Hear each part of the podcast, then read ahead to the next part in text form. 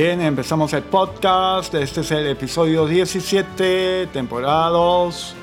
Y bien, empezamos. Bien, tenemos una información que es un comunicado del Colegio Médico del Perú. Es el número 17-2020. El Colegio Médico del Perú expresa su más enérgica protesta por la detención del secretario general del Sindicato Nacional de Médicos del Seguro Social del Perú, SINAMS-SOP, doctor Teodoro Quiñones Sánchez, quien fue detenido por la Policía Nacional del Perú cuando daba declaración a los medios de comunicación a fin de exigir a las autoridades mejores condiciones de bioseguridad para los galenos y personal de salud que se encuentran en primera línea de lucha contra la pandemia COVID-19. La conferencia se realizaba dentro del local institucional del sindicato con las debidas medidas de bioseguridad.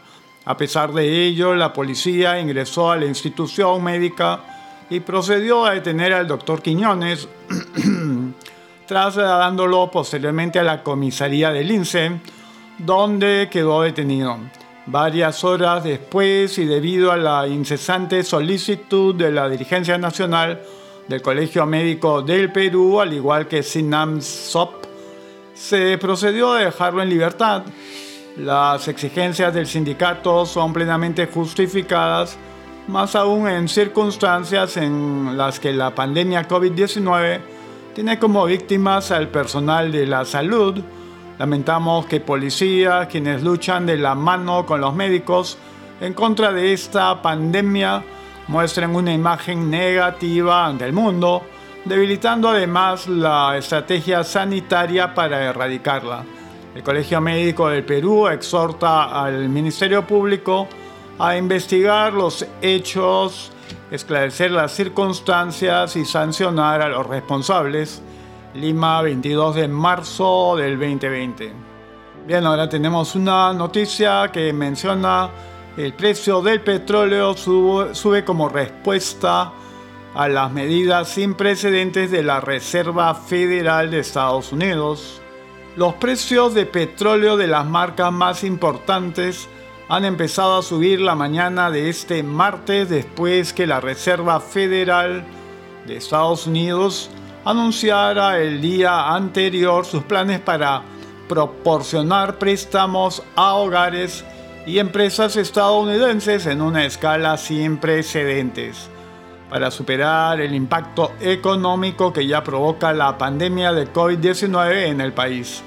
Así en la bolsa londinense ICE Futures, el precio de los futuros de Brent para mayo a las 5.14 GMT ha cotizado a 27.97 dólares por barril, 0,94 centavos más, que representa un 3.48% de aumento en comparación con el precio de cierre de la sesión anterior. Una hora después la tendencia se ha mantenido y la subida ha alcanzado más de un dólar, más del 4%. Los futuros del petróleo WTI para mayo a esta hora también han subido hasta 24.47 dólares por barril lo que representa un aumento de un dólar 10 o el 4.71%. El precio de este crudo en el último cierre se situó a los 23.36 dólares. Este lunes la Fed emitió un comunicado en que asegura que toma estas medidas debido a que ha quedado claro que la economía de Estados Unidos sufrirá trastornos graves. Para apoyar a las bolsas, el Comité Federal del Mercado Abierto de Estados Unidos empleará 500 mil millones de dólares para comprar valores del Tesoro e invertirá un mínimo de 200 mil millones en valores respaldados por hipotecas. Washington lanzará programas que proporcionarán hasta 300 mil millones de dólares en financiación para apoyar el flujo de créditos a empleadores, consumidores y empresas. De hecho, el Departamento del Tesoro de Estados Unidos asignará 30 mil millones de dólares a estos fines mediante el Fondo de Estabilización Cambiaria. Asimismo, las autoridades estadounidenses establecerán dos programas crediticios para respaldar a grandes empresas, uno para la emisión de nuevos bonos y préstamos y el otro con vistas a proporcionar liquidez para los bonos corporativos en circulación. Estados Unidos también implementará diversas medidas para facilitar el flujo de créditos a municipios. Finalmente, la Fed destacó que seguirá usando toda su gama de herramientas para apoyar el, flujo de crédito a hogares y negocios para promocionar al máximo sus metas relacionadas con la estabilidad del empleo y los precios. Casos confirmados por coronavirus COVID-19 son 395 en Perú, comunicado número 29, 23 de marzo 2020 a las 12.35 pm. Con relación al procesamiento de las muestras por coronavirus COVID-19, el Ministerio de Salud MINSA informa a la población lo siguiente. Número 1, al 23 de marzo del 2020 se ha procesado 7.486 muestras por coronavirus COVID-19, obteniéndose hasta la 1 horas 395 resultados positivos y 6.269 negativos. Número 2, del total de pacientes diagnosticados con COVID-19, 36 se encuentran hospitalizados, de los cuales 26 son sospechosos y 10 confirmados. Entre los confirmados, 7 se encuentran con ventilación mecánica. Número 3. Lima acumula a la fecha 307 infectados. Las siguientes regiones también presentan pacientes con COVID-19. Piura 19, Loreto 16, Junín 10, Lambayeque 8, Callao 8, Arequipa 7, Cusco 6, La Libertad 4, Ancash 4, Huánuco 2, Ica 2, Madre de Dios 1 y San Martín 1. Cabe indicar que el comunicado número 28 reportó 4 casos en Huánuco debido a que se enviaron dos muestras de cada paciente. Se confirma que solo son dos pacientes infectados. Número 4. El COVID-19 ha provocado en el Perú 5 personas fallecidas. Número 5. Para evitar la propagación de COVID-19, el gobierno ha decretado que la población debe mantener aislamiento domiciliario. Número 6. El MINSA recomienda a la población lavarse las manos con agua y jabón durante mínimo 20 segundos cada vez que se haya tocado una superficie que no haya sido limpiada previamente y cubrirse la nariz y boca con el antebrazo o papel desechable al estornudar o toser y evitar tocarse los ojos, la nariz y la boca con las manos sin lavar y evitar el contacto directo con personas con problemas respiratorios. MINSA refuerza medidas para atender personas con problemas de salud mental durante aislamiento. El Ministerio de Salud, a través de la Dirección de Salud Mental, garantizó la atención a los usuarios con problemas de salud mental durante los 15 días de aislamiento social obligatorio decretado por el gobierno central para controlar las infecciones por COVID-19 en nuestro país. Yuri Kutipé, director de salud mental del MINSA, señaló que la atención ambulatoria en todos los centros de salud mental comunitarios ha sufrido algunas restricciones debido a la emergencia, pero se brinda una atención rápida a través de piquetes de atención básica compuestos por un médico químico farmacéutico y un profesional de la salud, enfermero, psicólogo o trabajador social. Este equipo trabajará bajo una programación de 12 horas para garantizar la continuidad de los cuidados esenciales, en particular el tratamiento farmacológico, que es tan importante para los pacientes. Cada CSMC cuenta con una línea telefónica. Allí los pacientes podrán resolver cualquier consulta o coordinar la entrega de sus medicamentos, anotó el especialista. Asimismo, se ha dispuesto que las citas y sesiones psicológicas, psiquiátricas o médicas continúen a través de llamadas telefónicas entre los profesionales de salud y los usuarios. Esto se hace para que el acompañamiento terapéutico y la estabilidad que necesitan las personas con problemas de salud mental y sus familias continúe, indicó Cutipe. El funcionario del Ministerio de Salud reconoció que estos días serán complicados para estos usuarios, pero que si se sigue las recomendaciones de los especialistas, continúan con la medicación y el tratamiento y además cuentan con el apoyo de la familia, se pueden afrontar y superar de forma positiva.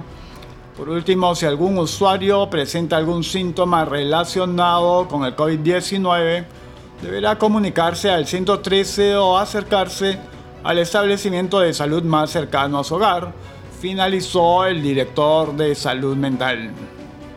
Bueno, tenemos el reporte COVID-19, situación al 23 de marzo a la 1 horas, casos confirmados 395, casos descartados 6.269, regiones con casos confirmados Lima 307, Piura 19, Loreto 16, Junín 10, Lambayeque 8, Callao 8, Arequipa 7, Cusco 6, La Libertad 4, Ancash 4, Huánuco 2, Ica 2, Madre de Dios 1 y San Martín 1. Luego tenemos una noticia y nos dice, la pandemia se está acelerando, OMS reporta más de 300.000 casos de coronavirus en casi todos los países del mundo. El nuevo coronavirus se ha propagado a casi todos los países del mundo y la pandemia se está impulsando, ha afirmado el director de la Organización Mundial de la Salud, Tedros Adhanom Ghebreyesus. Mientras tanto, el número de infectados en el mundo ha excedido los 360.000 y ya hay más de 15.000 fallecidos. La pandemia se está acelerando, le tomó 67 días desde el primer caso reportado hasta alcanzar 100.000, 11 días para los segundos casos, para los segundos 100.000 y tan solo 4 para los terceros 100.000, señaló Ghebreyesus en una rueda de prensa en la sede de Ginebra, Suiza. El director anunció que su intención de pedir al grupo de los 20 países más industrializados que se impulse la producción de equipos de protección personal para los médicos y que se eviten restricciones de exportación para ese tipo de productos. Hace falta unidad entre los países miembros del G20 que representan más del 80% del PIB global si no priorizamos proteger a los trabajadores sanitarios Mucha gente morirá porque el trabajador sanitario que habría salvado sus vidas estará enfermo, explicó. La OMS afirmó el pasado viernes que la pandemia podría paralizar los sistemas de salud a lo largo del mundo en tan solo unas semanas. Se estima que más de 26 millones de empleados sanitarios podría haberse involucrado en el tratamiento de pacientes con COVID-19. El Dow Jones sube 11.3% en su mayor ganancia porcentual en un día en casi 90 años. Eso del 24 de marzo a las 20:21 GMT. El índice bursátil Dow Jones tuvo su mejor ganancia porcentual en un día desde 1993 al subir 2.093 puntos, un 11.3%, tras el cierre de los mercados este martes mientras los inversores se preparan para que el Congreso de Estados Unidos finalmente apruebe el proyecto de ley de estímulo económico ante el brote del coronavirus. Por su parte, el índice Standard Poor's subió un 9.4%, su mejor repunte desde octubre del 2008, y el Nasdaq saltó un 8.1% en su mejor día en semanas. Las acciones de varias compañías también subieron en previsión de que los legisladores lleguen a un acuerdo sobre el paquete de estímulo ante el coronavirus para, por valor de cerca de 2 billones de dólares, Por ejemplo, las acciones de Boeing se recuperaron más de un 20% y las de Chevron mostraron una recuperación del 22%. Desde el pasado domingo el Senado, el Senado estadounidense no pudo en dos ocasiones aprobar el paquete de estímulo por el coronavirus debido a las diferencias entre demócratas y republicanos acerca de la ley. Pero la mañana de este martes los líderes de ambos partidos insinuaron que estaban a horas de encontrar compromiso mutuo satisfactorio. Trump sobre la situación económica durante la pandemia del COVID-19. Es una crisis médica no financiera. El presidente de Estados Unidos, Donald Trump, ha definido este martes la política de su administración ante la pandemia del coronavirus y ha afirmado que las dificultades económicas que vive el país son causadas por la infección y no están relacionadas con la estructura de la propia economía. Tengo la esperanza de que los estadounidenses volverán a trabajar para esa Pascua el 12 de abril, pero estén seguros de que cada decisión que tomamos se basa únicamente en garantizar la salud y el bienestar de nuestros ciudadanos. Esta es una crisis médica, no es una crisis financiera, ha afirmado el mandatario durante una conferencia de prensa en la Casa Blanca. La movilización de nuestra fortaleza económica es un elemento clave para derrotar al virus, ha agregado. Asimismo, ha aseverado que espera que un paquete de ayuda económica de 2 billones de dólares, cuya primera versión de 1.4 billones no logró la aprobación en el Senado este lunes, finalmente será implementado.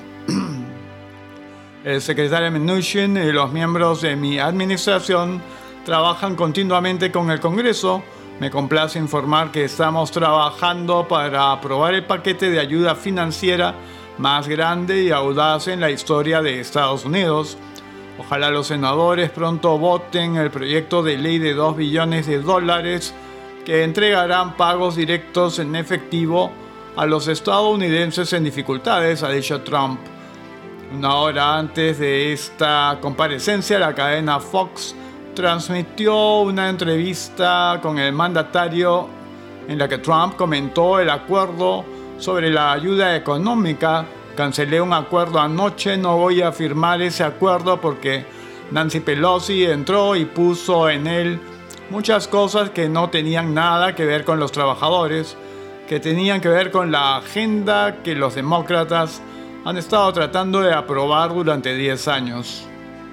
Bien, aquí tenemos un tema que está relacionado con la discusión que ha habido el día 24, sin duda alguna, ah, en la cual Ernesto Bustamante ha estado señalando que las llamadas pruebas rápidas no son adecuadas en comparación con las... debido a que no son pruebas moleculares, este, las llamadas PCR, ¿sí? PCR, versus las pruebas rápidas, las cuales se señala que no son idóneas para detectar el COVID-19.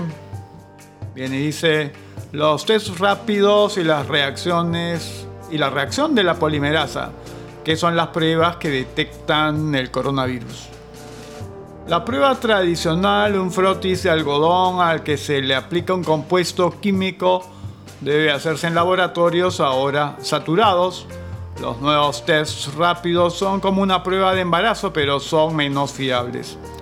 Lo pide la Organización Mundial de la Salud, hay que saber cuánta gente tiene COVID-19 para poder prever el comportamiento de la epidemia, anticiparse a la tasa de contagios y preparar los sistemas sanitarios.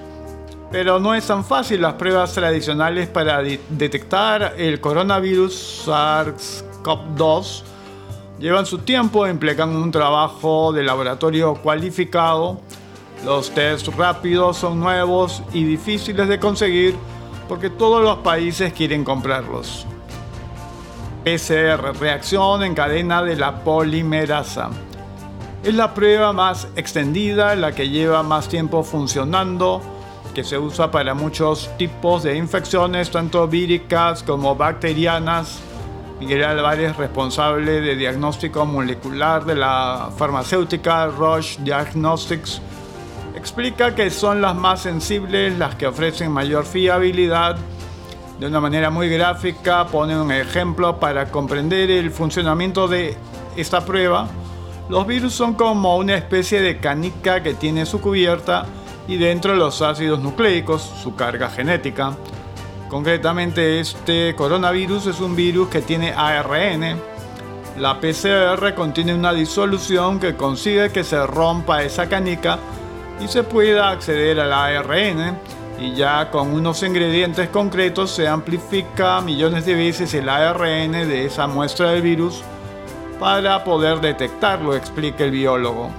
La prueba consta de varias partes, una especie de bastoncillo que se introduce en la nariz, la garganta o cualquier parte del cuerpo del paciente donde se considere que anida el virus y la disolución que provoca la separación del núcleo del virus y su posterior multiplicación. Ventajas. Es muy sensible y fiable. Puede detectar una pequeña cantidad de virus en el organismo, la suficiente para contagiar a otra persona aunque el portador esté asintomático. Desventaja exige la participación de un laboratorio que en momentos de avalancha de PCR puede retrasar la obtención de resultados. Test rápidos son nuevos, permiten detectar el virus en pocos minutos, son parecidos a una prueba de embarazo, consisten en una tira sobre la que se aplica el material biológico del paciente, detecta si esa persona ha desarrollado anticuerpos contra ese virus, explica Álvarez. Es decir, que no encuentra el virus, sino la respuesta de defensa del cuerpo ante el virus. Técnicamente es un análisis de inmunoglobulina. Las inmunoglobulinas son los anticuerpos de la sangre, las proteínas que crea el organismo para defenderse de las bacterias y los virus. Este test detecta esta proteína. Ventajas son muy rápidas, dan un resultado en unos 15 minutos y más baratas que las PCR. Desventajas son menos sensibles. En palabras de Álvarez, se te puede pasar el virus porque la persona aún no haya tenido respuesta inmunológica o haya sido tan débil que sea indetectable. El, el experto advierte que las dos pruebas no son incompatibles entre sí y se necesita saber cuánta gente porta el coronavirus para poder combatirlo, sea con un test o un PCR. Bien, y hay comunicados del MINSA. MINSA lamenta informar el sensible fallecimiento de dos personas por infección con COVID-19. Comunicado número 30, 24 de marzo del 2020 a las 11.49 am. El primero se trata de un hombre de 38 años de edad con obesidad preexistente y antecedente de contacto laboral con positivo a COVID-19 en Canadá. Ingresó al hospital Eduardo Rebagliati Martens el 22 de marzo a las 11 horas por insuficiencia respiratoria. Fue conducido inmediatamente a un trauma shock por infección respiratoria neumonía atípica e infección por COVID-19. Su evolución fue desfavorable, produciéndose su deceso el 23 de marzo a las 0020 horas. La segunda se trata de una mujer de 66 años de edad que retornó de España el 14 de marzo. Fue internada en el Hospital de Alta Complejidad Virgen de la Puerta, Red Asistencial La Libertad, Trujillo por insuficiencia respiratoria aguda, neumonía e infección por COVID-19. Su evolución fue desfavorable, produciéndose su deceso el día de hoy, 24 de marzo a las 9 horas con 35. En nombre de todos los peruanos expresamos nuestras más sentidas condolencias a los familiares en este momento de dolor a 3.6% se redujeron casos de abandono al tratamiento de tuberculosis en el país. 24 de marzo del 2020 a las 9.57 am. En el marco del Día Mundial de la Lucha contra la Tuberculosis que se celebra el 24 de marzo de cada año, el Ministerio de Salud Minsa anunció que ha logrado reducir a 3.6% los casos de abandono al tratamiento de tuberculosis sensible y reporta avances significativos en el aumento de la detección de casos. Principales recomendaciones de la Organización Mundial de la Salud, OMS, para detener la cadena de transmisión de esta enfermedad. En 2019 se identificaron 32.970 casos de tuberculosis como resultado de la estrategia de búsqueda activa de casos en la comunidad que, sumado al uso de nuevos métodos diagnósticos moleculares con equipos GeneXpert, ha permitido superar la meta establecida por este organismo internacional para detectar los casos encubiertos existentes en el país. La OMS señala que en el Perú existen personas que se enferman de tuberculosis, la transmiten y mueren sin ser identificadas ni recibir tratamiento, existiendo una brecha importante con respecto a lo notificado en 2019. Se ha logrado alcanzar el 89.1% de los casos de tuberculosis estimados. debido al énfasis brindado para una detección oportuna, así como la implementación de nuevos métodos diagnósticos, señaló la doctora Julia Ríos, directora de Prevención y Control de la Tuberculosis del MINSA. Del total de casos identificados, 1.464 corresponden a casos de tuberculosis multidrogo resistente, MDR, en tanto 116 pertenecen al grupo de tuberculosis extremadamente resistente XDR. Otra de las estrategias desarrolladas se refiere a la disminución de los abandonos al tratamiento antituberculosis, que ha significado un logro sostenido durante los dos últimos años. En 2018, el Ministerio de Salud logró reducir a 6% los casos de abandono al tratamiento de la tuberculosis sensible, en tanto para 2019 esta reducción ha llegado al 3.6%. La meta es que exista cero abandonos al tratamiento, para lo cual se busca brindar una atención centrada en la persona afectada.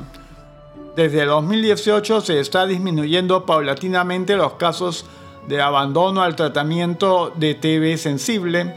Durante la emergencia nacional, el personal de salud está realizando el tratamiento en el domicilio, vía telefónica, videollamadas y con el apoyo de la familia. Se está logrando que no se interrumpa el tratamiento, señaló, señala la especialista. Actualmente el MINSE implementa el plan de intervención de prevención y control de la tuberculosis en Lima Metropolitana y regiones priorizadas de Callao, Ica, La Libertad, Lima y Loreto 2018-2020, orientado a disminuir progresiva y sostenidamente la incidencia de la tuberculosis sensible y drogoresistente mediante la detección, diagnóstico, tratamiento oportuno y adecuado de la tuberculosis. Este plan también prioriza la detección de sintomáticos respiratorios, los contactos examinados, el tamizaje de VIH en personas afectadas por TB, PAT y el tamizado de diabetes mellitus DBM en PAT. MINSA sigue estas recomendaciones en caso un familiar presenta síntomas de COVID-19. 24 de marzo del 2020 a las 7.25 am durante el aislamiento domiciliario que ha decretado el gobierno para evitar la propagación del COVID-19, muchas familias encontrarán que algún familiar presenta síntomas que podrían corresponder a la pandemia mundial, resfriado, algo de fiebre, tos seca, dolor de cabeza, etc., lo que amerita que se tomen medidas de precaución. ¿Qué se debe hacer en estos casos? El Ministerio de Salud, MINSA, recomienda ante todo guardar la calma y mantener el aislamiento domiciliario, Recuerde que en esta etapa de la pandemia acudir al hospital es una opción válida solo si el paciente se encuentra muy grave. En la mayoría de casos no es necesario acudir a un hospital donde la probabilidad de contagio es mayor, pero se tiene que tomar las precauciones siguientes. La familia debe identificar al posible contagiado, aislarlo dentro de casa, es decir, procurar que esté en una habitación individual y ventilada. Se debe limitar su desplazamiento y hacer que el enfermo utilice un cubreboca. Si la persona tose, debe cubrirse la boca con el antebrazo o con un papel desechable. La familia debe designar a una persona que será la única en estar en contacto con la persona aislada. A esa persona se le llama el cuidador. El cuidador debe ser alguien que goce de buena salud. El cuidador debe emplear mascarilla al entrar y salir de la habitación del contagiado. Como de todas maneras el virus puede expandirse, se debe limpiar y desinfectar las diferentes superficies de la casa la forma más práctica de hacerlo es limpiando con un trapo húmedo en agua y lejía. Se debe también separar los utensilios de alimentación y aseo personal que usará la persona con sintomatología. En ningún caso debe compartirse el uso de estos elementos. Si se siguen estas recomendaciones, la convivencia con una persona que posiblemente tenga coronavirus es segura. Recuerde que se estima que el COVID-19 permanece vivo en el cuerpo de cualquier persona por un plazo máximo de 14 días. Minsa, casos confirmados por coronavirus COVID-19 son 416 en Perú, comunicado número 31. 24 de marzo del 2020 a la 1.27 pm. Con relación al procesamiento de las muestras por coronavirus COVID-19, el Ministerio de Salud MINSA informa a la población lo siguiente. Número 1 al 23 de marzo del 2020 se han procesado muestras para 7.013 personas por coronavirus COVID-19, obteniéndose hasta las 22 horas 416 resultados positivos y 6.597 negativos. Segundo, del total de pacientes diagnosticados con COVID-19, 23 se encuentran hospitalizados y 14 en salud 7 en el MINSA y 2 en clínicas privadas. De ese total, 14 se encuentran en UCI y 9 con ventilación mecánica. Número 3, de total hospitalizado, 17 tienen una evolución estacionaria, 2 favorables, 4 en condición de cuidado. Asimismo, se ha producido 4 altas médicas. Número 4, Lima acumula a la fecha 322 infectados. Las siguientes regiones también presentan pacientes con COVID-19. Piura 19, Loreto 16, Junín 10, Arequipa 9, Callao 8, Lambayeque 8, Cusco 6, La Libertad 5, Ancash 4, Tumbes 3, Huánuco 2, Ica 2, Madre de Dios 1 y San Martín 1. Número 5. El COVID-19 ha provocado en el Perú 7 personas fallecidas. Número 6. Para evitar la propagación del COVID-19, el gobierno ha decretado que la población debe mantener aislamiento domiciliario. Número 7. El MINSA recomienda a la población lavarse las manos con agua y jabón durante mínimo 20 segundos cada vez que se haya tocado una superficie que no haya sido limpiada previamente. Cubrirse la nariz y la boca con el antebrazo o papel desechable al estornudar o toser evitar tocarse los ojos, la nariz y la boca con las manos sin lavar, evitar el contacto directo con personas con problemas respiratorios. MINSA adquirirá cerca de 300.000 pruebas moleculares para la detección de casos por COVID-19. 24 de marzo 2020 a las 4.55 pm. El Ministerio de Salud Minsa está adquiriendo cerca de 300.000 pruebas moleculares para la detección por casos de COVID-19, anunció el ministro de Salud Víctor Zamora durante conferencia de prensa en Palacio de Gobierno. En ese sentido, el titular de salud señaló que esta adquisición que se realiza a través de Perú Compras es adicional a 1.600.000 pruebas rápidas que está adquiriendo el Estado para la detección de casos. Se seguirá ofertando como primera línea la prueba molecular. Las otras son parte del arsenal en una situación de altísima volatilidad como la que se vive actualmente.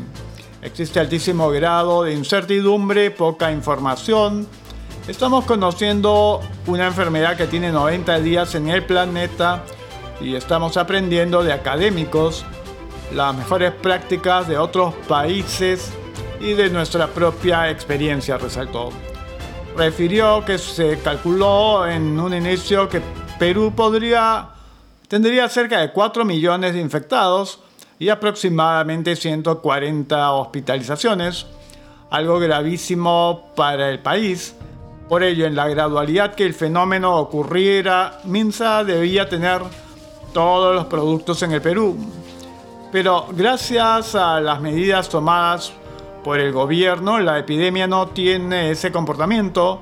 Son pocos los casos de infectados y hospitalizados y se ha seguido utilizando hasta el momento la tecnología más potente, que es la prueba molecular. Sin embargo, si la epidemia tiene otro comportamiento, y la población no guarda la responsabilidad social, se tendrá que sacar otros mecanismos para poder diagnosticar.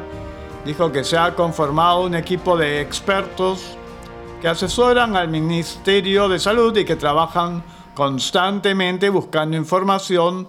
En ese sentido, se han hecho varias proyecciones de cómo se comportaría la epidemia.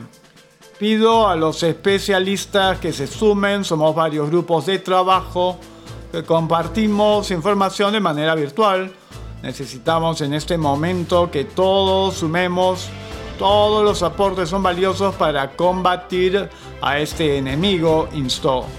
Si las personas no cumplen con el aislamiento social, las probabilidades de contagiarse son altísimas este virus es altamente contagioso y en las personas vulnerables les produce un daño que podría llevarlos a la muerte, como, lamentablemente sucede en algunos casos. Además anunció que a partir del día miércoles el hospital de ATE abrirá sus puertas con 40 camas de UCI para la atención de pacientes que se encuentren en estado de gravedad este nosocomio, como señala el presidente de la República, Martín Vizcarra, cuenta con una alta seguridad para el control y manejo de pacientes sin que se afecte a la población de la zona. Finalmente Vizcarra indicó que se ha formado una comisión con el Ministerio Público, el Ministerio de Justicia y el Ministerio de Salud para que pueda atender inmediatamente el levantamiento de cadáveres a través de un protocolo y no se vuelva a repetir las confusiones pasadas. El ministro de Salud hoy visitó las instalaciones del Hospital María Auxiliadora para verificar las condiciones en las que trabaja el personal de salud, principalmente si éste cuenta con los implementos de protección necesarios para que no se exponga a un posible contagio su alimentación y estado emocional, ya que diariamente se encuentran expuestos en la atención de los pacientes. Bien, así llegamos al final del podcast, el episodio 17, la temporada 2. Entonces nos estaremos encontrando pronto.